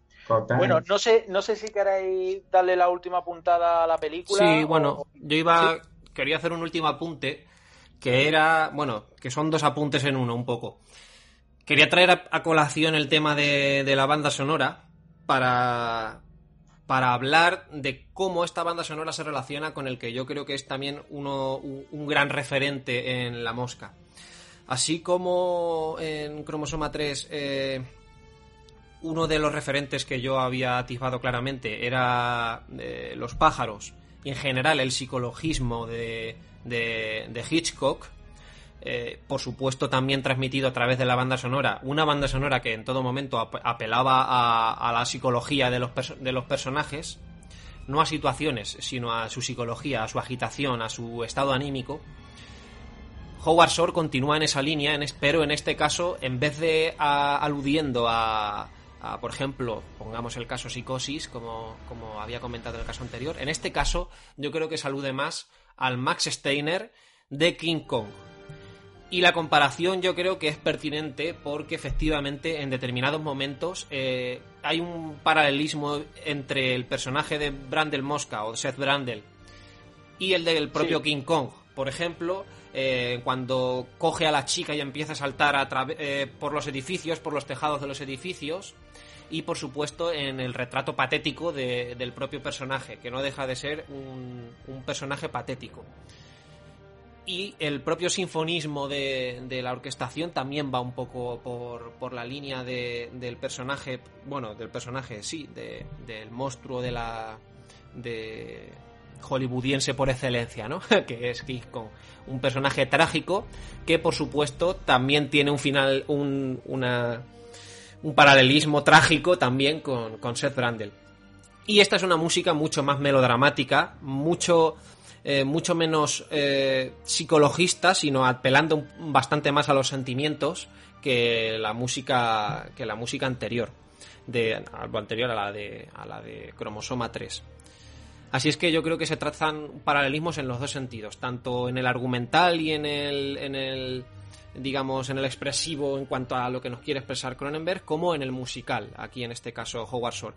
Yo creo que este Howard Shore, eh, mucho más melodramático, pero también con ese toque oscuro que les caracteriza, ya está plenamente formado. O sea, yo creo que ya es el Howard Shore de, de Cronenberg que, que nos vamos a encontrar en prácticamente toda su, su filmografía. Luego en la siguiente película puedo dar algún otro apunte más, pero, pero vaya, aquí ya creo que es un Howard Shore mm, plenamente con una voz propia. Así es que bueno, ese era un poquito el último apunte, ese paralelismo con King Kong que mm, retrotrae al patetismo y, al melodrama del cine de, los, de la década de los años 30. No lo había pensado, pero es un apunte fino, ¿eh? Un apunte fino a través de, la banda sonora, o sea que es un doble giro de tirabuzón. Me ha gustado muchísimo ese apunte. Y bueno, ya iríamos con la última película y que es especial en esta terna precisamente porque encarna esa evolución a la que aludíamos al principio del programa, ¿no? Una historia de violencia que una película de 2005 cambia de registro totalmente y con un Vigo Mortensen que se había revalorizado a nivel mundial porque apenas cuatro años antes había encarnado a Aragorn en El Señor del Anillo. Así que si quieres hablarnos un poquito de esa película, Carlos, y después la despiezamos. Vale, bueno, eh, el resumen de esta película es más breve. Bueno, antes hablando de, la película, efectivamente, esta película supone un cambio de paradigma en, el cine de, David Cronenberg. Si Spider era un poco ese eslabón perdido entre las, entre las dos etapas, ya una historia de violencia es, es claramente perteneciente a la nueva etapa y eh, acoge como, como nueva como nuevo muso, como nuevo mito del cine de, David Cronenberg a, a Vigo Mortensen que luego eh, trabajará con él en al menos tres películas más o dos películas más. Eh, una curiosidad de, de una historia de violencia es que fue la última película hollywoodiense en distribuirse en VHS.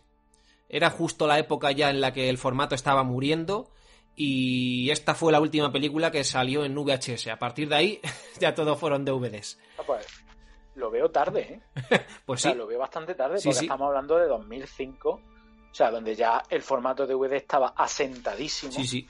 Eh, de las primeras películas en DVD, eh, podemos hablar que fueron Gladiator, ¿vale? En el año 99 fueron de las primeras que salieron. O sea que el DVD y el VHS convivieron entonces de los de 6, 7 años. Sí, sí, sí. Yo no sé si recordáis, yo, yo tuve la colección en VHS del Señor de los Anillos. Yo no sé si la tuvisteis vosotros. Exacto. Eso, exactamente eso iba a decir yo. O sea, yo me estaba acordando de que yo tenía las tres del Señor de los Anillos, las tengo en Almería, de hecho, eh, en VHS. Y, y yo eso es lo último que recuerdo de VHS, sí es verdad, yo creo que sí hubo ahí unos años horquilla en el que, en que se convivió bastante más de lo que creemos, al parecer, sí. Pues sí, sí, o sea que fijaos que es un dato curioso. Y bueno, la película eh, nos narra una historia mm, mucho más cercano, digamos, a algo que pueda ocurrir, ya no es una historia fantástica. Eh, nos narra la historia de un hombre que está viviendo con su familia en un pequeño pueblo, es un, es un pueblo imaginario, que un día recibe la visita de, unos matones eh, en, el, bar que él trabaja.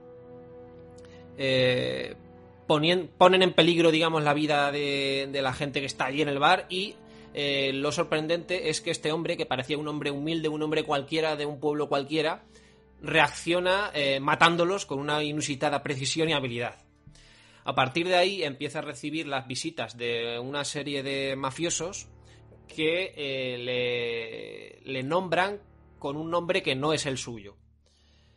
Eh, Joey Cusack, concretamente, es lo que le dicen. Le dicen, tú eres Joey, Joey Cusack. Él dice que no, que él, que él no es esa persona a la que ellos están refiriendo. Bueno, pues la película, tampoco quiero desvelar el giro, pero es verdad que el giro es que está a la mitad de la película. No hay un giro al final de la película que te lo desvele, sino en todo, en prácticamente la mitad de la película. Digamos que la película está estructurada en dos mitades. Antes de la revelación para sobre el misterio de quién es Joey Cusack y después de la revelación. Eh, la película es un drama, pero con algunos toques de thriller, eh, cine de mafias. Eh, pero no deja de ser yo creo que una especie de, drama familiar.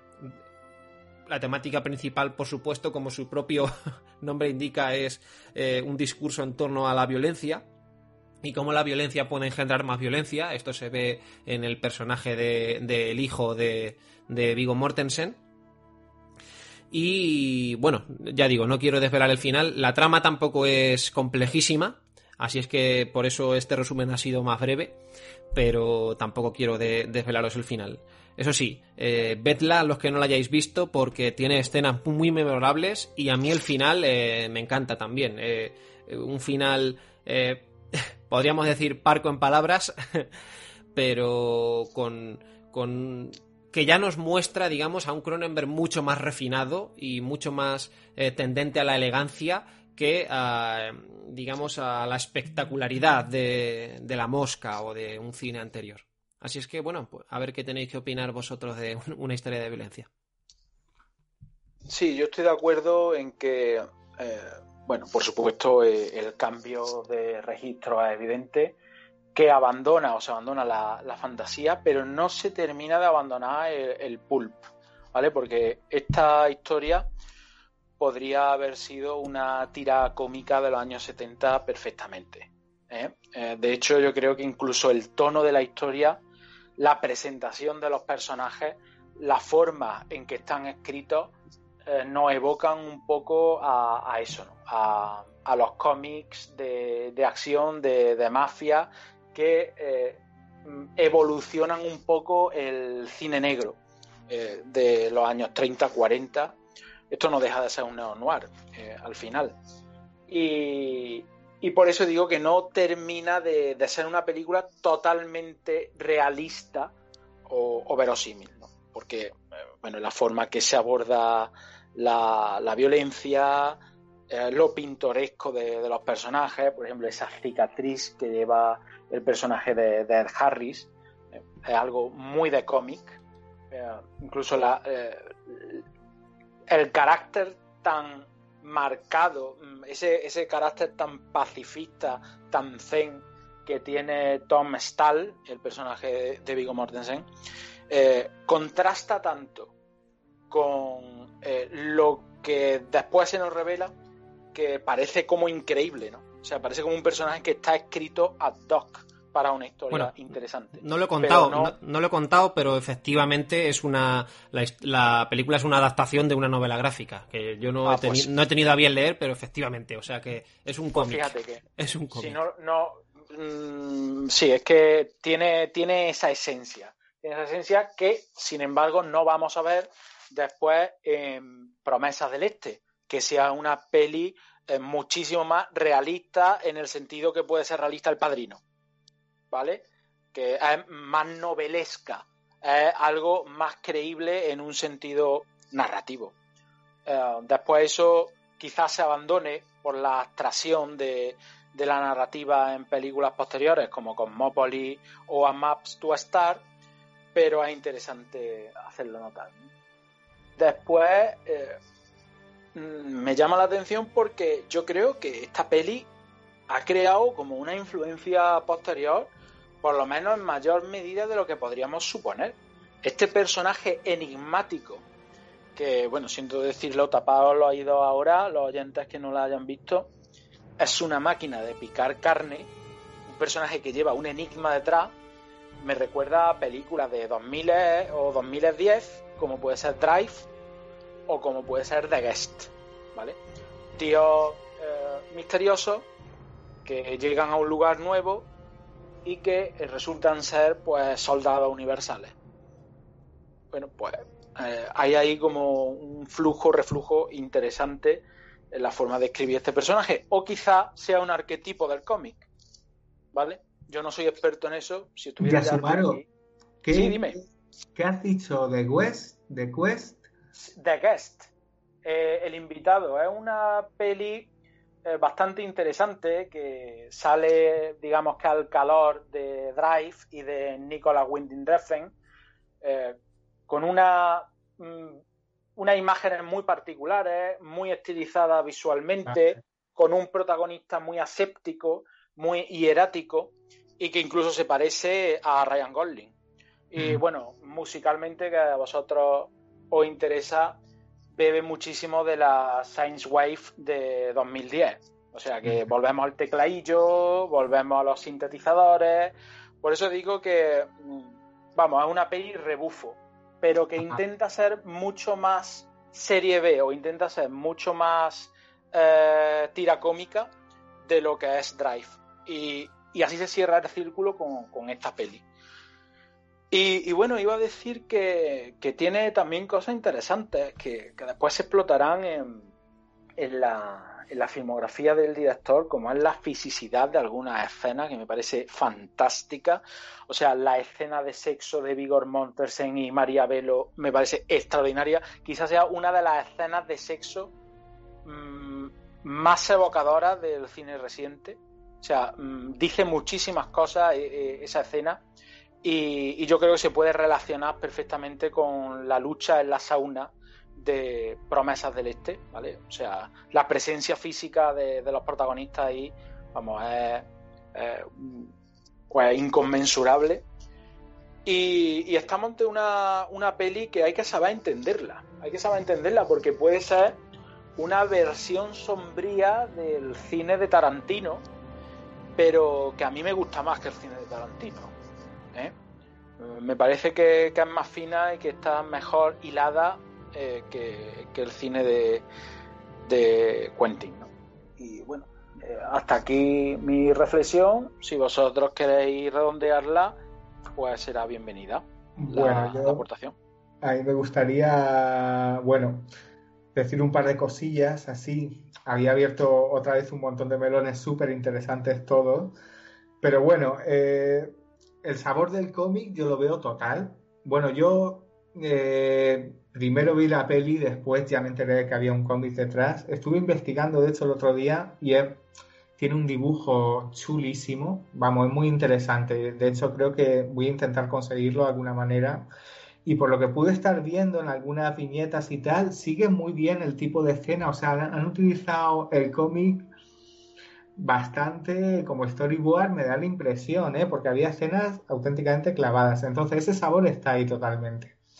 Eh, y claro, en el, en el cómo son los personajes, en el tratamiento de los personajes, eso está ahí, son personajes un poco arquetípicos, ¿no? O sea, tenemos un malo malísimo, con un ojo con un ojo malo, o sea, todo, todas las características que debe tener un malo. Después tenemos un, un, protagonista que es más de lo que parece y que va a demostrar su fuerza, además de una manera total. Y bueno, el, ¿dónde veo yo a, dónde veo yo a, a Levi Cronenberg en esta peli? Es en el tratamiento de la violencia, la violencia es rápida y es brutal. Eh, y así es como se trata en esta peli. Eh, si os fijáis, la peli trabaja mucho. O sea, las escenas de violentas, violentas se nos quedan muy grabadas, pero son segundos. O sea, se le dedica lo justo y necesario. Es una peli que trabaja mucho más otras cosas. Y por eso cuando llegamos a esas escenas, eh, se nos queda, es, claro, la analogía con el título es total, lógicamente, pero, pero es que es así. Y, y bueno, y es una película que yo recomiendo un montón porque es muy entretenida, o sea, es una aventura total, es una aventura total con, con esta carga tan melodramática a la vez, ¿no? O sea, no deja de ver una historia ahí muy trágica y bueno, una realidad de violencia que es aquí podemos plantear una duda. ¿La violencia es educación o es, o sea, quiero decir, somos violentos de naturaleza? ¿Eso lo llevamos dentro? Sí, ¿no? El, su hijo, su hijo realmente muestra esa cara en un momento dado y, muestra una fuerza que al parecer en, en principio no tenía. Pero bueno, es, es interesante que todas estas cosas se traten y y bueno, da mucho esta peli, la verdad. Es una peli muy entretenida por un lado y por otro lado trata las mismas trata las mismas obsesiones que tiene Cronenberg en general y, y sobre todo creo que en particular se muestra muy bien eso a través de la violencia y, y la sutileza con que él, la trata, que es de manera breve. Breve y en el, ojo a esos ojo a esos primerísimos primeros planos donde el muerto que aún no ha acabado de expirar eh, aparece temblando con una mejilla absolutamente reventada, donde se usa el látex, donde se ve la textura de la carne desprendiéndose y eso, en otro director no se hubiera hecho así, directamente. Eh, fijaos, yo hemos traído a colación una historia de violencia eh, para representar un poco la nueva etapa cinematográfica de David Cronenberg, en la que digamos está ahora mismo inmerso si podríamos decir, si, es que existe una hora mismo, porque la última película que rodó creo que fue en 2014, me parece, o, hace ya un montón de tiempo, o sea que ya había un montón de años sin rodar. Pero la hemos traído a colación sobre todo porque fue la primera, ¿no? La que abrió, la que creó estilo y la que abrió una etapa. Pero yo fijaos, no estoy tan de acuerdo con que sea... Eh, no, no creo que sea la mejor de la nueva etapa. Para mí es mejor Promesa Celeste y es porque aúna lo mejor de una historia de violencia con que además me parece una... está yo creo que más sabiamente estructurada, me, me resulta más entretenida de ver porque yo no estoy tan de acuerdo con que una promesa que promesas eh, perdón con que una historia de violencia sea entretenida. A mí eh, en algunos momentos se me hace algo árida y es verdad que si se la que si la ve alguien que no está. que se va a esperar un cine de mafias tipo El Padrino, eh, se va a llevar un chasco, ¿no? Tampoco digo que la película se tenga que medir en función de unas expectativas equivocadas, pero es verdad que, que en ese sentido Promesas del Este tiene todo lo bueno de una historia de violencia, pero además eh, yo, yo creo que mejor construida. Así que para mí, en realidad, la mejor película de su segunda etapa cinematográfica eh, es Promesas del Este. También me gusta incluso más eh, Un método peligroso, que también es, creo que es una película a reivindicar que gana con el revisionado.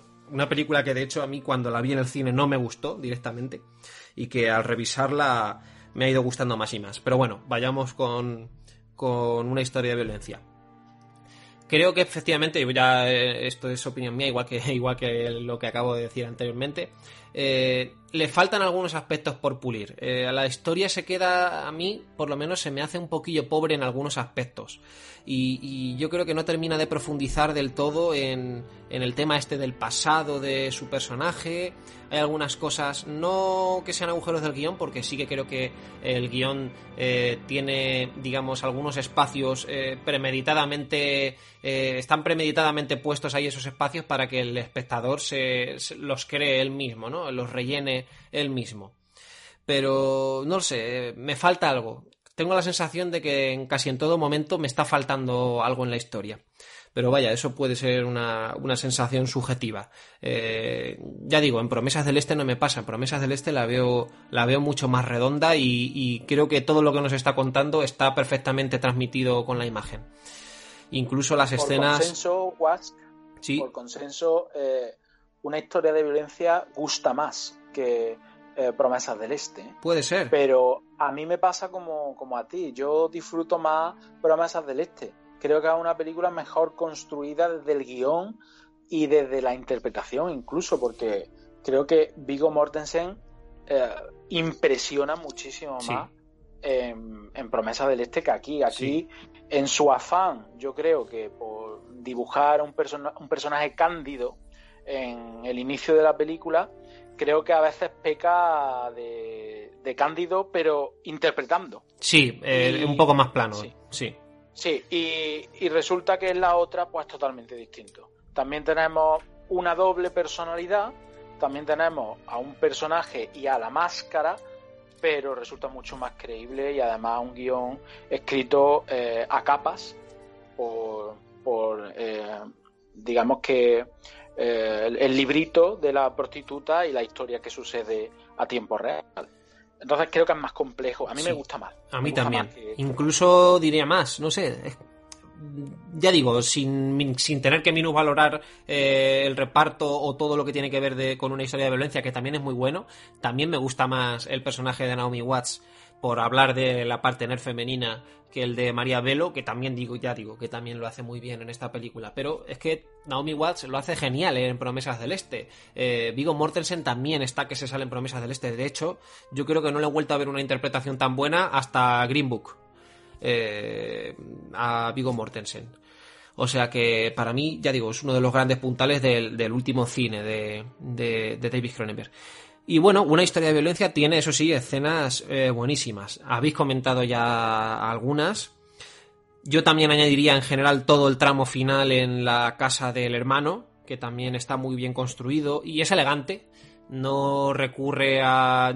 No se convierte eso de repente en John Wick, que podría haber sido hoy en día si se hace, a lo mejor se hace una película así como se está haciendo y de repente en el final se convierte en John Wick. Habría sido un despropósito total. Y, Cronenberg yo creo que lo sabe hacer, sabe, sabe cómo, cómo medir ese final para, para, para, lograr sus objetivos, que no dejan de ser objetivos dramáticos. Eh, la violencia en, en, una historia de violencia está puesta con, con fines puramente dramáticos. No es tanto el impacto por el impacto, ¿no?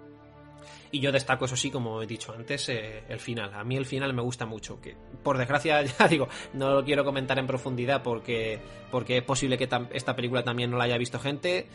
Pero no sé, también es verdad que hemos destipado antes el de la mosca y, tal. Pero bueno, eh, quedarme con, con, cómo dirige Carpenter esa escena. Es que quien no haya visto ya, ya. la mosca, penalti, expulsión. Pues yo no sé, ¿eh? yo no sé si hay más gente que haya visto La Mosca que una historia de violencia, ¿eh? Estará ahí, ahí. No la ha visto tanta gente, o sea, bueno, ya, ya, ya somos de una generación que una peli de nuestra generación, no tenemos que olvidar esto, ¿eh? Y, y hay toda una generación por debajo nuestro que esta peli ni la huelen, ¿eh? O sea, no sé. Hay que, Las hay ratas. Un saludo por si hay alguna rata oyéndonos. No, sobre todo, sobre todo y Os esto, queremos. Y esto, y esto, tiene que quedar claro, o sea, este tipo de cine a una edad de 18 años, 17 de los de ahora, es difícil. Es... No digo una historia de violencia, digo la mosca, digo Scanner, digo sí. todo esto es más complicado. Y eso hay que entenderlo, porque, bueno, no, yo a mí me cuesta, pero hay que entenderlo porque es de otra generación y, en fin, es, es lo que hay. Pero bueno. Y, y, bueno, ya por hacer un último apunte, como estoy terminando siempre por ahí, pues por la banda sonora de, de Howard Shore, que simplemente mencionar que a mí me sorprende. Por cierto, Wask, por... Sí. Perdóname, No. pero hoy que tengo la vara de poder, estoy abusando de ella. Y antes de que hable, eh, hombre, no tengo conocimientos técnicos de música, pero sí tengo oído para reconocer efluvios del tema de la comarca. Es que eso, eso justo iba a decirte. O sea, No, es, es que- exacto, es que iba a empezarte por ahí. y yo creo que se debe a, entre otras cosas, a, no solo a la armonía, sino también a la orquestación, que le mete ahí el tema con, no sé si es un oboe o un oboe de amor. Y, y enseguida, enseguida te trae a la comarca. O sea que sí, era justo ese el apunte que iba a hacer, que de alguna forma parece que, que vierte a mm, las sonoridades del Señor de los Anillos en, en esta película al servicio, por supuesto, de, del dramatismo cronenbergiano. O sea, que hay una especie de, fusión ahí que está muy bien traída, la verdad. No sé qué, qué opinan o no. Si no recuerdo mal, es en los créditos, eh, es en los créditos de esta peli, si os los ponéis, hay un tema que tiene un sabor a la comarca absoluto, o sea, absoluto al, vamos, a los temas de los hobbits y todo esto, de Howard Shore en El Señor de los Anillos, en la Comunidad del Anillo. Y están los créditos, aparte de otros muchos temas que van sonando en la peli, sobre todo el tratamiento del viento, el tratamiento de, del viento en la orquesta que hace que, pues, que recuerda mucho, recuerda mucho, estamos, son años cercanos y bueno, pues él viene de, de hacer El Señor de los Anillos y, y, está cerca, está cerca en ese tipo de, en ese tipo de, de gusto en las melodías, ¿no? Sí, sí, totalmente. Pues mira, me alegro que hayamos coincidido porque digo, sí. a lo mejor soy yo que estoy ya viendo Sí, ya nada, referencias por donde por donde no las hay. De esto que nos ponemos a sobreanalizar las cosas, ¿no? Y dice, pero fíjate, Además, yo creo que esto, esto es totalmente evidente, además, ¿no? O sea, es, es una cosa que se reconoce claramente. Bueno, de hecho es que el paralelismo eh, con la Odisea eh, de Tolkieniana también puede estar ahí incluso en la propia película, ¿no? El, el, personaje de, de Vigo Mortensen que tiene que irse, digamos, en busca de una aventura, entre comillas, que es cuando se va a casa de su hermano, y luego regresa a casa, ¿no? Que es en ese momento cuando además suena, suena eh, como conclusión ese tema que nos retrotrae al tema de la comarca, que por supuesto también se retrotrae en el final de Los Señor de los Anillos, esa historia de ida y vuelta, ¿no? Y también se, también se retro, eh, digamos, está ese paralelismo con la historia de ida y vuelta con el personaje de, de Tom Stahl, creo que se llamaba. Así que sí, una vez más, los paralelismos eh, con la música tienen relación con, lo que nos está transmitiendo la propia película. Así es que un nuevo trabajo sobresaliente de, de Howard Shore, claro que sí. Sí, señor. Impresionante. Y por, cierto,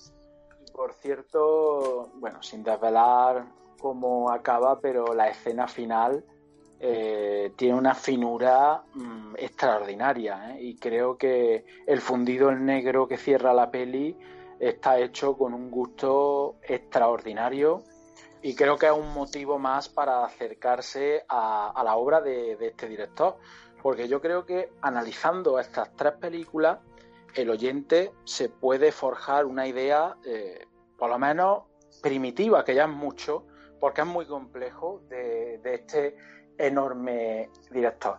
Así que yo creo que podíamos ir cerrando ya el, programa. Eh, me lo he pasado muy bien, me lo he pasado muy bien. Para mí esto ha sido como tomarme una copa con dos amigos hablando de lo que nos gusta. Eh, agradezco mucho vuestra participación, Wask, y, bueno, no, no, ha sido un placer tenerte con, nosotros. El placer ha sido mío, totalmente. ha sido un gusto y bueno, por supuesto, eh, muchísimas gracias a los oyentes por acompañarnos en esta velada fantástica, eh, nunca mejor dicho, en toda la acepción del término, eh, colmada de monstruos, Mad Doctors, gánsteres y sobre todo un director brillante.